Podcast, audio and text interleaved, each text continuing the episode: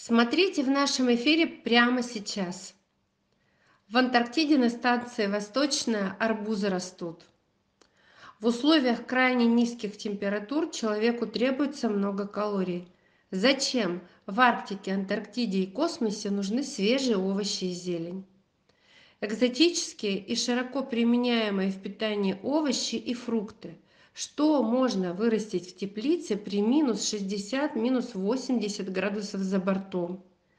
Как цвет пищи и растения влияют на психологическое здоровье и хорошее настроение человека? Это все новейшие стратегические разработки специалистов Агрофизического института Санкт-Петербург. Современные тепличные комплексы для высоких широт и космоса. Добрый день, с вами снова Урал Роспромека за повышение качества жизни россиян. Это авторский цикл передач. Меня зовут Юлия Корнеева. У меня сегодня потрясающий гость, вернее, гостья. Гайне Панова, заведующая отделом светофизиологии растений, биопродуктивности, агроэкосистем, кандидат биологических наук. Гайне, здравствуйте. Здравствуйте, Юлия. Здравствуйте, аудитория. Э, мы с вами познакомились, наверное, года два назад в Петербурге, да. в Санкт-Петербурге, да. И сразу нашли общий язык. Потому что любим растения обе. Да. Да, но на самом деле на нашей платформе есть прямо даже направление, у нас есть выделенная, э, выделенный вид деятельности, это пищевая продовольственная безопасность, она относится ко всем э, сферам э, жизнедеятельности человека, ко всем местам, где он проживает, и даже к Арктике, к Антарктике. У нас есть платформа, арктическая платформа Урала, и там мы тоже рассматриваем вопросы э, питания, полярников и в труднодоступных районах наших э, граждан Российской Федерации, специалистов и так далее. Конечно же, безусловно, я сейчас буду вам говорить комплименты, а вы слушаете и соглашаетесь. Ваши системы просто потрясающие. Ваши системы просто потрясающие, потому что когда мы с вами Э, ну, я не могу сказать, что сильно много всего видела. Конечно же, вы очень э, намного больше видели. Но для человека, который все-таки не имеет биологического образования и не является агрономом, я достаточно много всяких разных систем видела. Но когда мы с вами знакомились, э, меня убило на повал то, что вам позвонили из Антарктиды и сказали, что там высаживают, высаживают арбузы. Там они уже растут. И они уже растут. А было минус 80 сколько-то градусов. Это вообще для меня было что-то запредельное. Я поняла, что о, это тот эксперт, который нам просто до зарезу нужен на платформе. И тут мы долго с вами кружились, чтобы сделать эту передачу. Тут у вас дела, у меня дела, всякие э, возможные, невозможные события. Но самое главное, что мы вышли в эфир. Угу. И я, Гайне, хочу попросить вас хоть немножко рассказать о себе, и рассказать о вашем институте чуть-чуть, буквально в нескольких словах, чем вы занимаетесь. Потому что вот все привыкли, что космические корабли бороздят а, пространство космоса, это круто. Идите попробуйте на этих кораблях вырастить растения. Это не менее круто. Да, да, это на самом деле это сложнейшая задача, кажущаяся очень простой снаружи. Ну, э, с удовольствием расскажу кратенько. Наш э, агрофизический научно-исследовательский институт создан в 1932 году великими корифеями учеными Абрам Федоровичем Йов в области физики и Николаем Ивановичем Вавиловым, всем известным генетиком и биологом замечательным. Вот. И у них была задумка очень интересная, как сделать эффективное применение всех знаний ученых из разных э, профилей, из разных специализаций, для того, чтобы как можно скорее решать проблемы сельского хозяйства.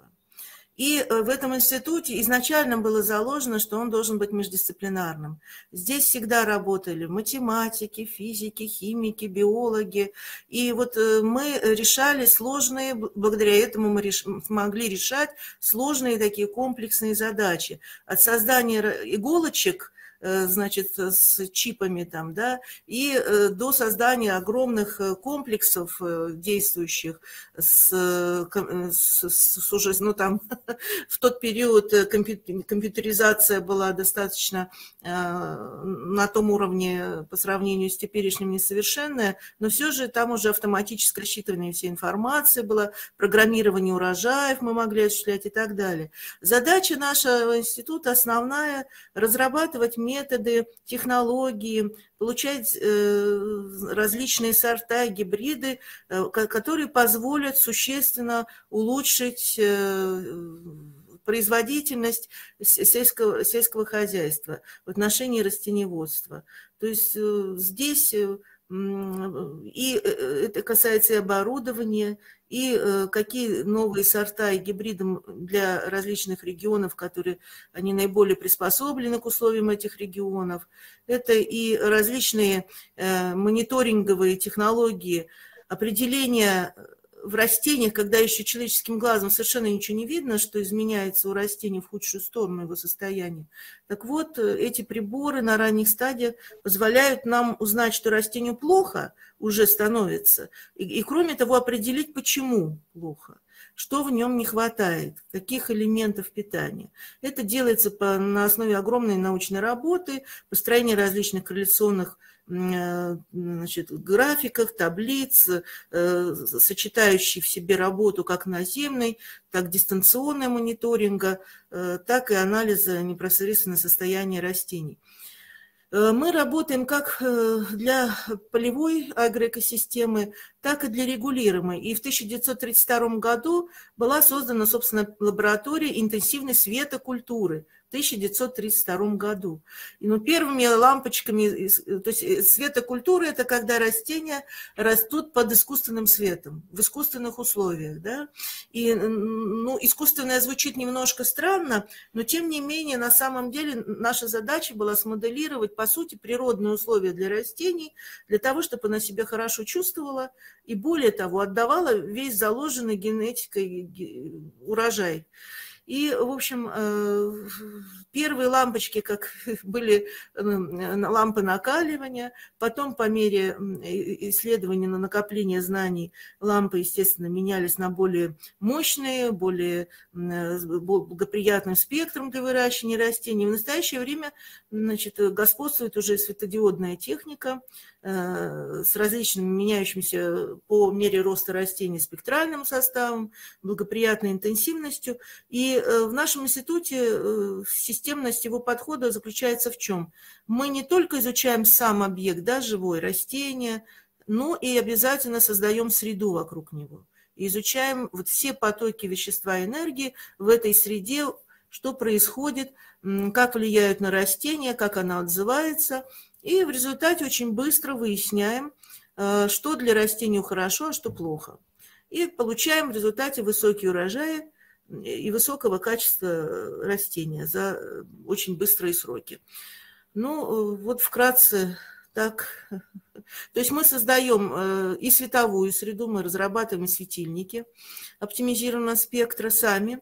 И мы создаем корнебитаемую среду, она разнообразна у нас. Э, так, э, основная ее задача – это чтобы сохранить ресурсы, и чтобы растение было оптимально э, корням растений, да, чтобы присутствовала привычная ей твердая фаза, за что должны крепиться корни, чтобы присутствовала воздушная фаза, чтобы корни были, не, не испытывали недостатка кислорода, и жидкая фаза, в которой содержатся питательные элементы для растений.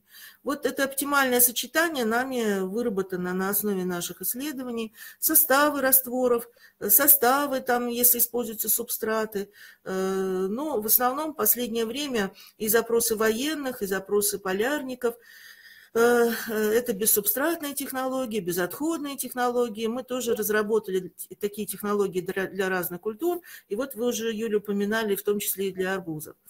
Растут растения у нас быстро. За два месяца у нас э, созревают арбузы, то же самое огурцы уже полностью на следующую уборку и посадку следующих растений.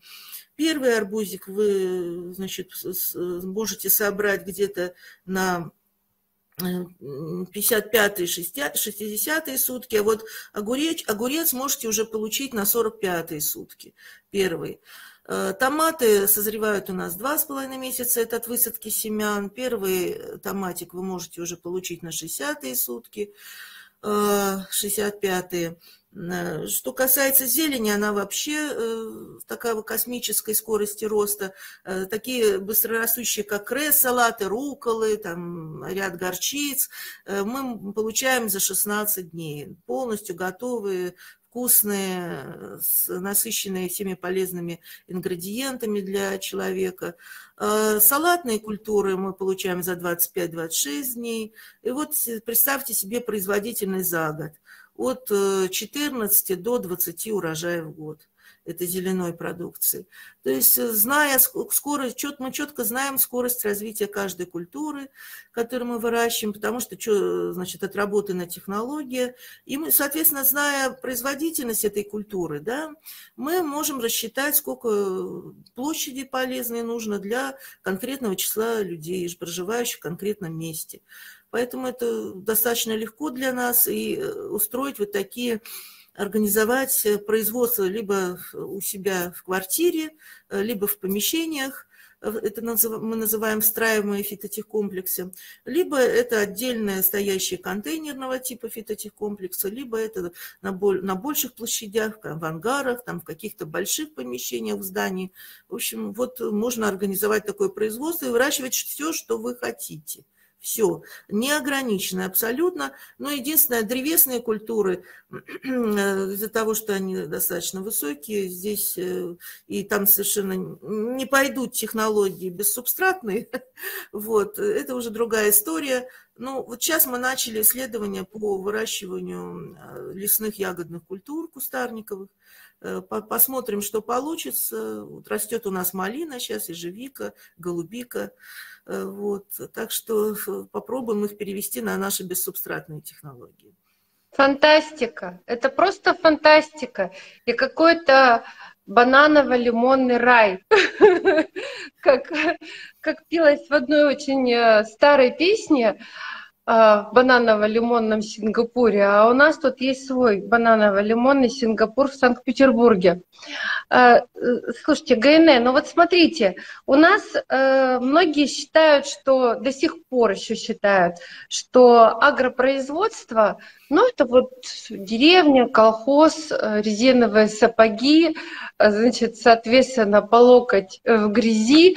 Мы сейчас вот говорим о том, что Тут не просто э, биотехнологи работают, тут еще куча инженеров работает, физиков работает. Чтобы сделать и создать такой комплекс, э, требуется очень много компетенций разноплановых специалистов. И вы все работаете вот именно на принципах междисциплинарности с целью достижения определенных э, вот таких результатов потрясающих, когда можно вырастить хоть в космосе, хоть э, под водой в подводной лодке, хоть в Антарктиде, хоть, хоть в Арктике, хоть просто в закрытом помещении, ну, просто вот дома, в контейнерного типа, пожалуйста, хочешь будет. Mm-hmm. Это, конечно, просто крайне здорово. Ну и я вижу, конечно же, в этом огромный э, такой стратегический э, задел, потому что когда опять же, что-то меня все на, на песни тянет, значит, и, и на Марсе яблони будут цвести. вот это тоже можно, вполне возможно, потому что я думаю, что до яблонь вы тоже можете дойти в легкую, но, по крайней мере, помидоры, арбузы, огурцы и уже скоро ежевику и прочее точно можно, э, если человек высадится на Марс, можно себе уже сделать этот тепличный комплекс. Это, конечно, очень интересно и очень хорошо. Но чтобы перейти э, к другому вопросу, мне все-таки хочется узнать, а вот биология, э, как она вас заинтересовала, как вот попали вы в эту отрасль? Ну, лично меня, у меня очень хороший был преподаватель в школе, энтузиаст. Э, она настолько заинтересовала, она не просто нам читала уроки, да, а приводила в свой институт, который она закончила. Мы ставили там эксперименты.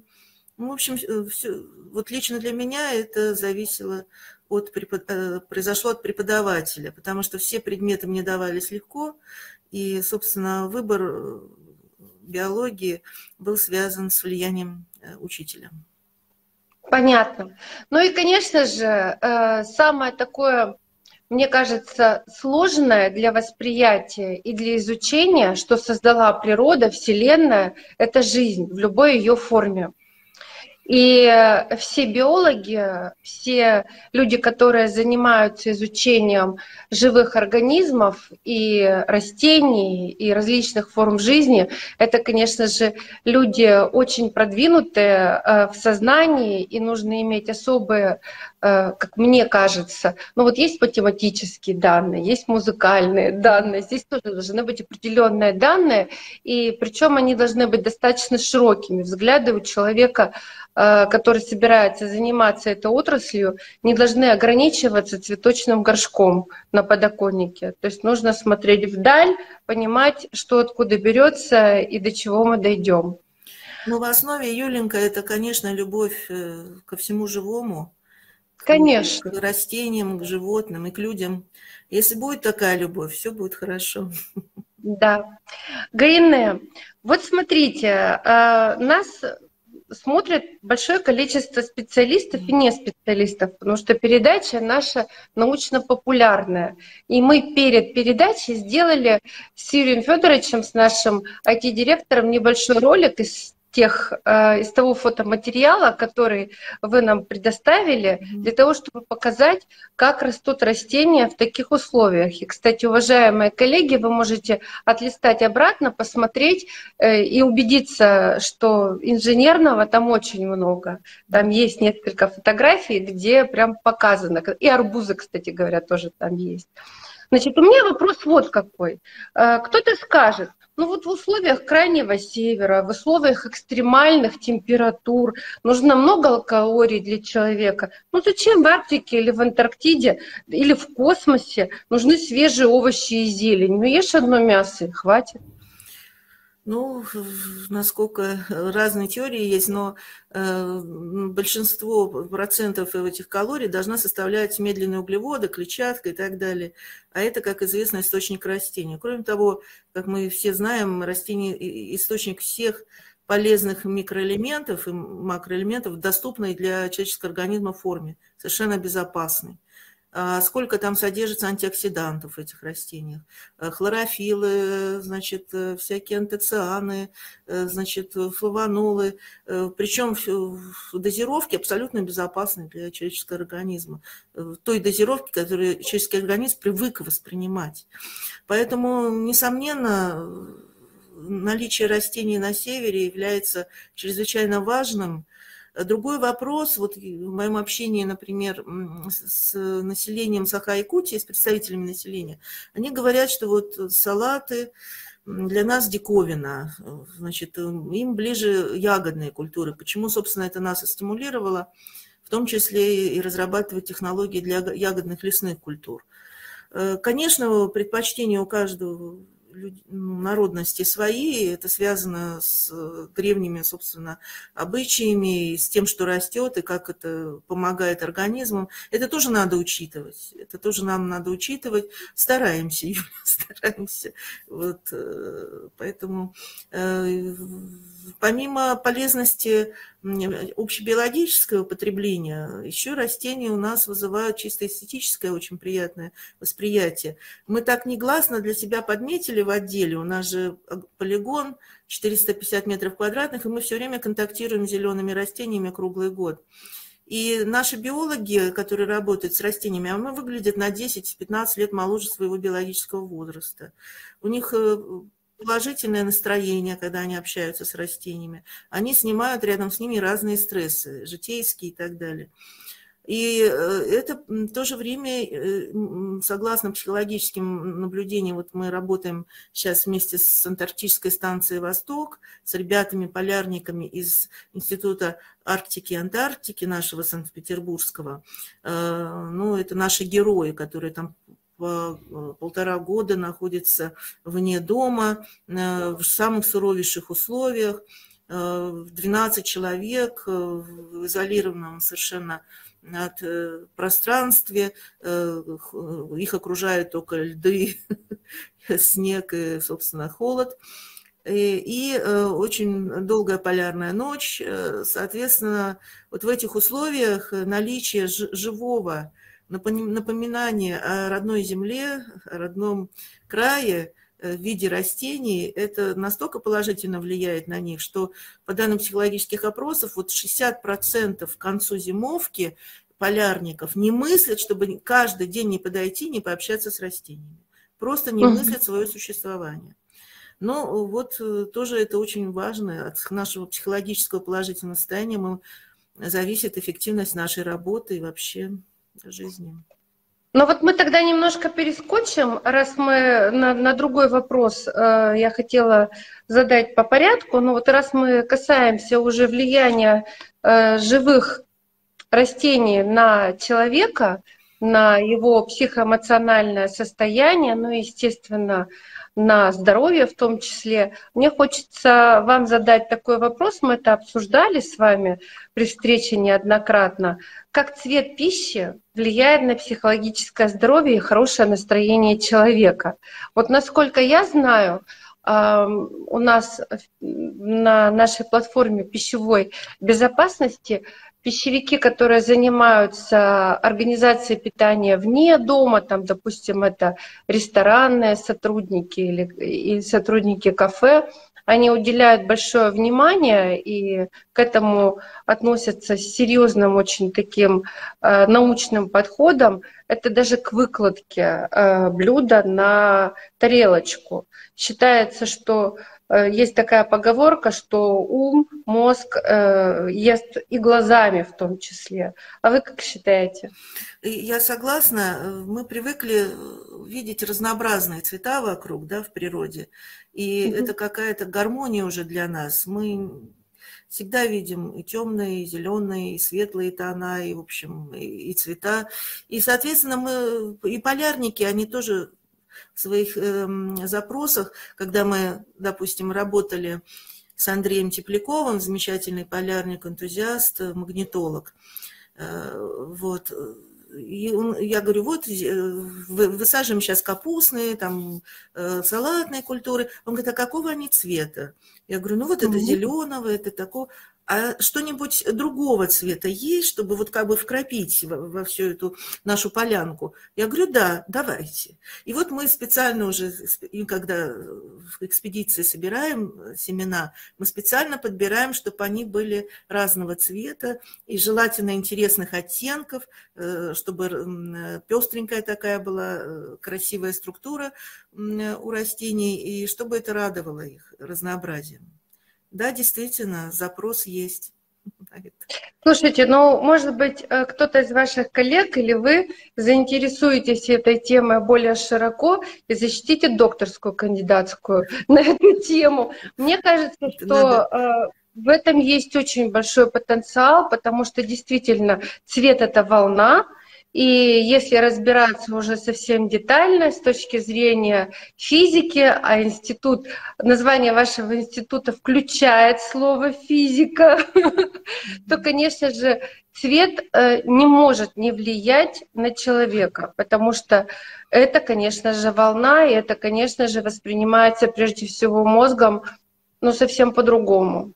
Да, Юля, и я думаю, что здесь эм, э, диссертация быстрее была бы защищена, наверное, психологами, а с нами работают в том числе и команда психологов на Антарктической станции «Восток» дистанционно из Института медико-биологических проблем, знаменитейшего института, который запускает э, космонавтов э, в космос и со всеми, значит, проверяет их состояние, готовит их. Как организмы, да, которые должны все выдержать.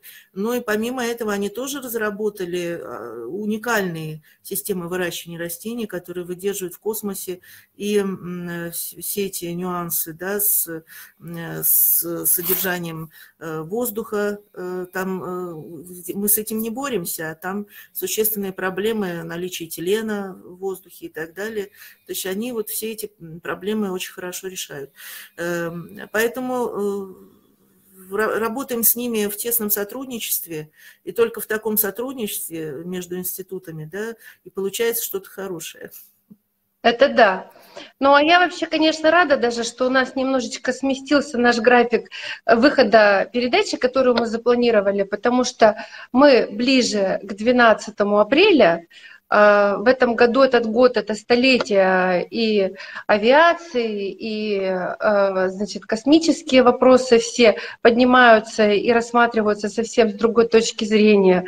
Ну и как а, написано в столовой э, Уральского федерального университета любовь приходит и уходит, а кушать хочется всегда. Поэтому вне зависимости от того, где ты находишься, в Арктике, в Антарктике, в космосе или под водой, или просто у себя дома, тебя все равно будет тянуть к холодильнику на кухне и Э, все равно ты будешь есть по расписанию, потому что организм будет требовать от тебя э, того потенциала, который будет затрачен потом на решение жизненных э, проблем. Смотрите, следующий вопрос.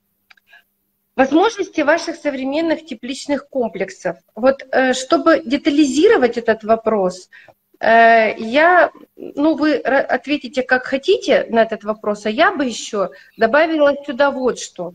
Э, на сегодняшний день до сих пор у нас люди, многие не расстались с тем мнением, что выращенные овощи не в грунте хуже, допустим, чем те овощи, которые растут в грунте. По разным причинам думают, что вот это синтетическое, все думают, что там много всяких э, непонятных элементов используется, химии и так далее и тому подобное. Я-то думаю, там все просто. Слушайте, у нас э, вообще весь мир состоит из химических элементов. И если уж так э, вспомнить даже химию за седьмой класс, там 30 э, лет назад, что преподавали в школе, ну все состоит из химических элементов. И то, что вы говорите, на мой взгляд, это наоборот даже контролируемое выращивание, оно скорее всего даже предусмотрит попадание нежелательных веществ э, в те культуры, которые будут выращены в этих теплицах.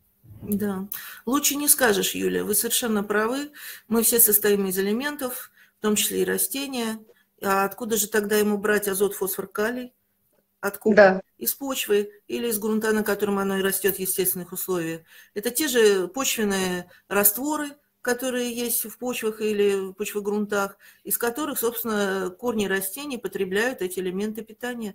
Если рассматривать, и вот это вот, эм, э, без, без этого ему просто не выжить э, растению, не построить и не, и не провести свои реакции, не накопить массу, не сформировать урожаи. И совершенно правы, есть почвы, в которых, э, значит, в нижних горизонтах содержится, допустим, излишнее содержание тяжелых металлов. Ну, так вот случилось. Или каких-то, не дай бог, радиоактивных элементов. И корни растений по капиллярам получают эти все, вытягивают эти элементы, бывает и накапливают на земной массе в природной среде. Вот. Э, не всегда же частник, огородник это может отследить. Поэтому как раз контролируемая среда позволяет нам абсолютно избежать этого. Что касается применения пестицидов и так далее, то в таких контролируемых условиях они просто непри, неприемлемы. Они не нужны. Они не нужны. Э, да. Настолько вот защита идет э, извне, потом значит, заражение может прийти Откуда? С поверхности тех э, компонентов, что вы, комплектующих, что вы используете. Э, если вы используете субстрат оттуда, если вы используете семена оттуда. Поэтому на входе прежде чем начать производство, предусматривается проверка и, э, значит, а, компостирование или обработка семян, что за этим стоит. Допустим, у нас в институте за считанные минуты с помощью а, аппарата рентгенографии, метода, разработанного в нашем институте, мы определяем все скрытые дефекты в семенах. Вот снаружи оно выглядит хорошо, а внутри сидит маленькое насекомое. Или внутри начал прорастать мицелий гриба. Он абсолютно не виден, абсолютно никак, не различите. Вот. Такое зерно, естественно, сразу же, проанализировав партию за считанные минуты, оператор наш ученый говорит, это зерно только на сжигание, на уничтожение. А если оно хорошее, он говорит, запускайте в производство. То есть а, мы э, э, уничтожаем таким образом риск э, заражения от семян. Что касается грунтов, которые используются некоторые производители, частные, допустим, фермеры, то здесь, конечно, без компостирования запускать грунты совершенно нельзя в настоящее время. Для этого отлежка, проливка определенными э, безопасными э, удобрениями, э, в ходе которой микроорганизмы переработают всю эту накопленную органику в тех количествах, которые вредна для роста растений. Это все перерабатывается, и после этого грунт готов, и все прекрасно в нем растет. Э, вот так нужно, собственно, работать э, для того, чтобы не использовать никакие пестициды. Ну и на входе, естественно, переодеваться в халаты, снимать э, одежду, и таким образом обрабатывать руки, обувь менять, для того, чтобы не занести снаружи. Но в условиях Арктики, Антарктики, где минус 80, конечно, риск занесения извне очень маловероятен, не выживает в таких условиях зараза всякая. Поэтому э, там в основном семенами может прийти. Но поскольку мы все семена проверяем, то угу. этой угрозы там практически э, очень мало, мало, мало, мало вероятно, низкие риски. Вот, так что вот если отвечать на это, что касается э, производительности, могу кратко сказать, вот если мы возьмем для сравнения наш фитотехкомплекс, да, работающий, и возьмем стандартную промышленную теплицу с искусственной досветкой, суперсовременную, где, которые используют 4 метра высоты полезной площади да, для роста растений, то вот по разнице в урожайности и в скорости развития э, производимая продукция фитотехкомплекса составляет, допустим, у огурца в полтора-два раза выше, у томатов в 4-5 раз выше, урожайность у салата в 2-4 раза выше, э, чем вот по сравнению с самыми передовыми тепличными комплексами. По сравнению с теплицами на частных хозяйствах, там, поликарбонатами, полиэтиленами, эти цифры доходят в 10-11 раз. То есть вот э, очень... За счет этого у нас рентабельность составляет 3-4%, и окупаемость по подсчетам экономистов, если налажено уже производство, 3-4 э, года. Ничего себе! Несмотря на то, что мы, конечно, более затратны в область по свету. У нас же ну, по энергетике, да, условия. да, конечно. Соответственно, угу. ну, за счет того, что такие скорости развития и высокая урожайность, это вот компенсируется. Все оправдано. А вот еще я вам такой вопрос задам. Скажите, пожалуйста, а те э, светоисточники, которые вы используете, они на 100% э, заменяют солнечный свет? Или все-таки нет? Я знаю, что стекло э, тоже до конца не, не пропускает все волны, которые, э, световые волны, которые идут от солнца. Хотя стекло считается наиболее таким оптимальным э, условием содержания растений и выращивания растений в теплице. Вы совершенно правы, Юлия. Конечно, полностью воссоздать значит, сол, солнечный свет на протяжении суток вот прямо в малейших деталях, да, это практически невозможная задача. Но приблизиться угу. к солнечному спектру можно для того, чтобы расти. А мы показали в своих экспериментах, угу. что э, растение очень нуждается э, в полном солнечном спектре, да, даже в синих волнах, даже немножко в ультрафиолетовых волнах, даже, э, ну, тем более там в, в зеленой, в красной и так далее зоне волн. Если, допустим, синий свет и ультрафиолетовый убрать полностью, да, то теряется резко устойчивость растений к различным вредным факторам. Э, вот это вот задача ученого найти такое сочетание гармоничное вот в этих длинных волн для каждого угу. растения и э, на протяжении его периода развития. И э, тогда, собственно, будет у вас хороший вкусный урожай и высокая скорость развития. Э, эта задача э, решается двумя как бы подходами. Это подбором э, светодиодов с различными спектрами. Но учтите, что здесь для каждой культуры, вот берем мы салат одного сорта и салат другого сорта. И вот мы установили, что один спектр вызывает одного салата повышение там, витамина С, сахаров, полезных ингредиентов – а этот же спектр у другого сорта салата вызывает наоборот, абсолютно обратную картину. То есть э, вывод отсюда такой, что если э, сельхозтоваропроизводитель выбрал себе конкретную культуру и будет с ней несколько лет работать, вот только тогда имеет смысл идти по этому пути, подобрать для этой культуры вот, э, вот светодиодики с определенным спектром и э, работать э, с этой светокультурой. Но если он захочет перейти на другую культуру, то надо заново все подбирать. Есть второй подход, и мы по нему идем. Мы используем вторичную оптику, то есть мы наносим на светодиодики, разработанные с нашим партнером, такие нанопленочки, которые приближают излучаемый от светодиодов свет, от светодиода свет в солнечному спектру, и э, делает его достаточно универсальным. Он, конечно, не супер идеальный, но он очень близок, э, то есть он достаточно оптимальный для растений. И э, можно выращивать по таким светильниками и томаты, и огурцы, и зелень, и арбузы, и получать урожаи, сопоставимые или существенно выше, чем под эталонными газоразрядными натриевыми лампами, которыми используются во всех современных тепличных комплексах. Здорово. Но я вот знаю, что э, в грунтах, допустим, на юге, если растет томат, он, конечно же, сахаров нагуливает больше за счет того, что там другое солнце.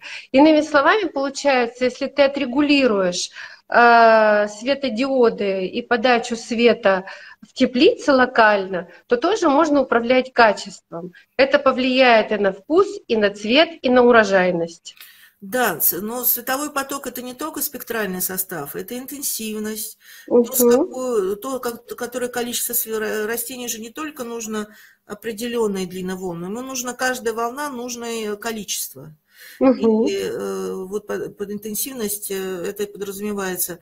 И кроме того, чтобы растение равномерно со всех сторон освещалось.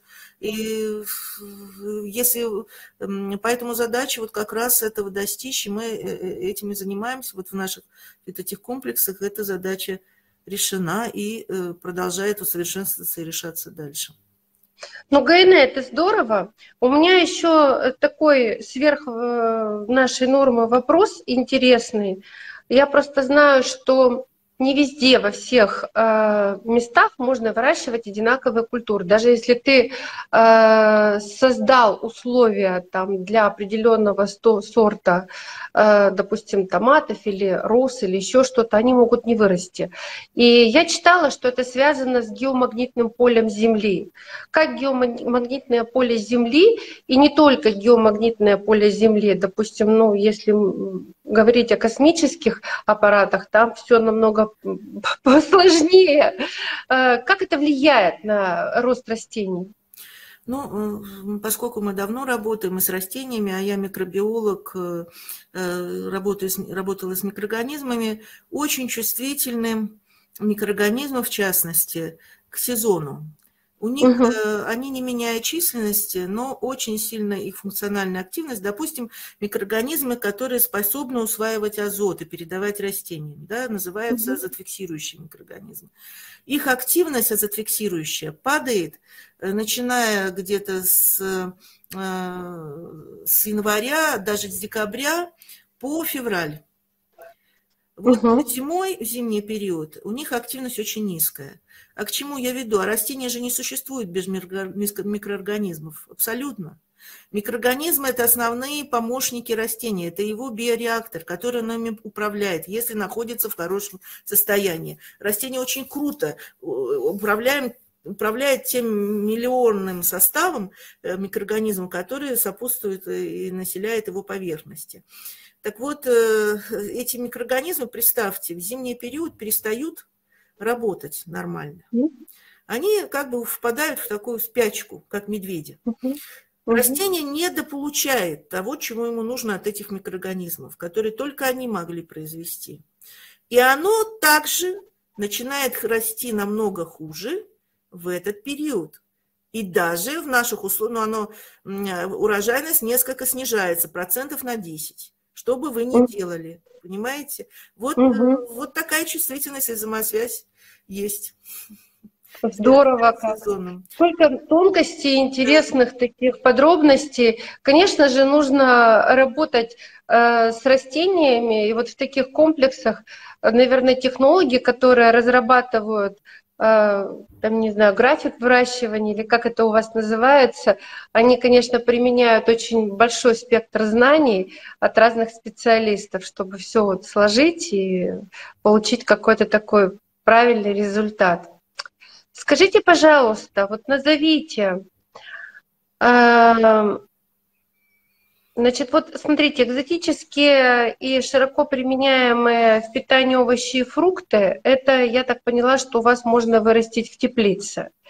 Э, ну, скажем так, вот какие крайние температуры э, могут выдержать ваши комплексы относительно тепла и холода?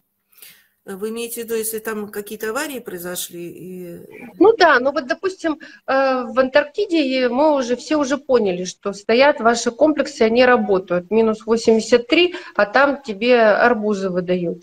А вот какие крайние температуры для ваших комплексов, они возможны? Я так полагаю, жара это тоже, э, собственно да, говоря, та же проблема, что и холод, только с другой стороны. Ну, как я говорю, успех выращивание растений и получение качественно хорошего урожая зависит от четырех китов. Оно держится так. на четырех китах. Это световая среда, корнеобитаемая среда, микроклимат, о котором вы сейчас сказали, Юля, и сами mm. растения, которые нужно подбирать для этих условий, которые в этих условиях дают очень высокий урожай за краткие сроки развития. А, что, собственно, мы и занимаемся. Что касается микроклимата, Конечно, он должен быть поддерж... Э, поддерживаться в оптимальных диапазонах для выращиваемых культур. А, они известны хорошо, и угу. по температуре, по влажности воздуха, э, значит, по воздухообмену и так далее. Если происходит авария, и температура резко повышается для ряда культур выше 30 градусов – 35 градусов уже практически для многих культур. Это вызывает, собственно, постепенно, ну, во-первых, это крайне негативно отразится на их продуктивности и даже вызывает гибель э, растений. А, снижение температуры, ну, выдерживают одни культуры где-то 10 э, градусов могут выдержать плюс 10, другие э, до плюс 3 могут выдержать. Но в любом случае вот такое неблагоприятное снижение вызывает резкое падение урожая. Угу. Понятно. Ну и у меня вот еще такой вопрос. Все-таки э, вы обозначили такие интересные экономические показатели, и, на мой взгляд, ваши разработки и разработки ваших коллег, они реально могут принести ощутимую пользу э, для страны, если будут массово вводиться, конечно, слово массово, наверное, пока еще не подходит, но где вот у вас ваши проекты реализовались уже? Я поняла прекрасно Арктика, Антарктика, а где еще что уникального такого где вы размещали теплицы, свои вот эти фитокомплексы mm-hmm. в каких-то уникальных условиях, необычных.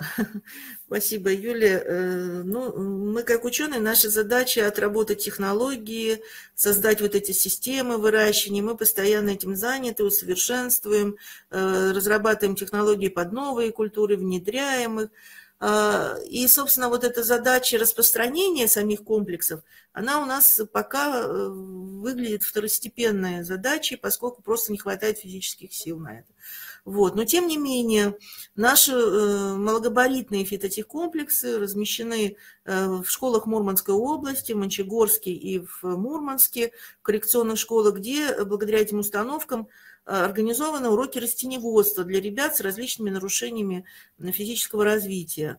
Э, и они с удовольствием познают, что нужно делать с растениями, чтобы оно росло, как высаживать. Э, прекрасные уроки, прекрасные учителя в этих школах. И директора, между прочим, которые это все организовали.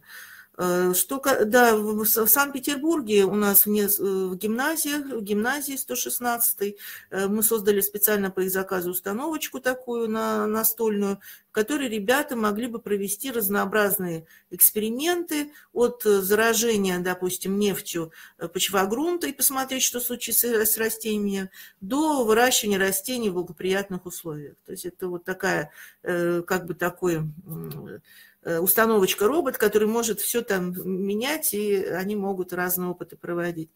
Э, и, конечно, Антарктика. Антарктика – это антарктическая станция «Восток». Это произошло благодаря Э, двум, трем объединениям трех институтов. Я, как уже говорила, Институт медико-биологических проблем, Институт Арктики, Антарктики Агрофизический институт.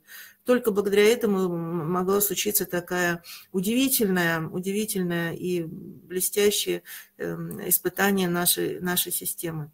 Э, что, да, с военными, э, с Министерством обороны – оно, в принципе, заинтересовалось э, нашими наработками, и поскольку тоже очень важно для солдат, для военнослужащих, особенно на удаленных э, с, с автономных объектах, да, климатом, эм, да. потреблять свежую продукцию. Э, да, мы продвинулись, э, нам была поставлена задача обеспечить через шуточно 150 человек, 100-150, и мы э, благодаря, благодаря индустриальному партнеру ООО «Авангард», собственно, создали экспериментальный образец такого контейнерного фитотехкомплекса, который бы справлялся с поставленной задачей по объему. Но здесь э, все завязано на финансовое обеспечение, и у нашего партнера возникнет сложности, поэтому затормозился немножко это направление, но планируем все-таки его развить, э, поскольку это необходимо. Все-таки нельзя складывать руки. Когда в космос полетим с фитокомплексами? Мы с удовольствием, всегда готовы. Всегда готовы. Как только команда поступит, мы сразу готовы. То есть, в принципе, иными словами, ваши разработки, они достаточны для того, чтобы начать уже сотрудничество непосредственно для реализации на орбитальных станциях, вот этих фитокомплексов э, с запуском э, выращивания растений различных и так далее, да? Да, если будет, ну, здесь мы должны работать в союзе с опытными биологами э, из Института медико-биологических проблем, которые угу. знают особенности изменения воздушных, э, воздушной среды и накопления угу. различных газов опасных. Вот, и, соответственно, если работать в таком сотрудничестве, то на, на, на лунных станциях и на других станциях при угу. э, обеспечении микроклимата благоприятного для растений все будет расти, все так же. От э, зелени до ягодных культур и, возможно, даже древесных. То есть, как вы сказали, и сады будут цвести, и огороды да. будут плодоносить, так что. Но если говорить о военных, то вот автономная система пребывания человека, ну, допустим, там подводная лодка, ушла там в плавание на 6 месяцев. Тоже, мне кажется, вполне себе, да? Да-да, у нас был такой как бы подготовительный положительный опыт э, взаимодействия с, с, да, с военными для разработки нескольких установок для именно э, судов подводного и надводной э, плавания, в том числе для подводных лодок. Э, но мы остановились на, опять же, на экспериментальных образцах, и в силу не связанных с научной составляющей или с какой-либо другой, в силу каких-то других причин, это дальше не продвинулось. Гайне, у меня остался один э, женский вопрос. Что означает ваше имя? Я-то знаю, пусть послушают другие.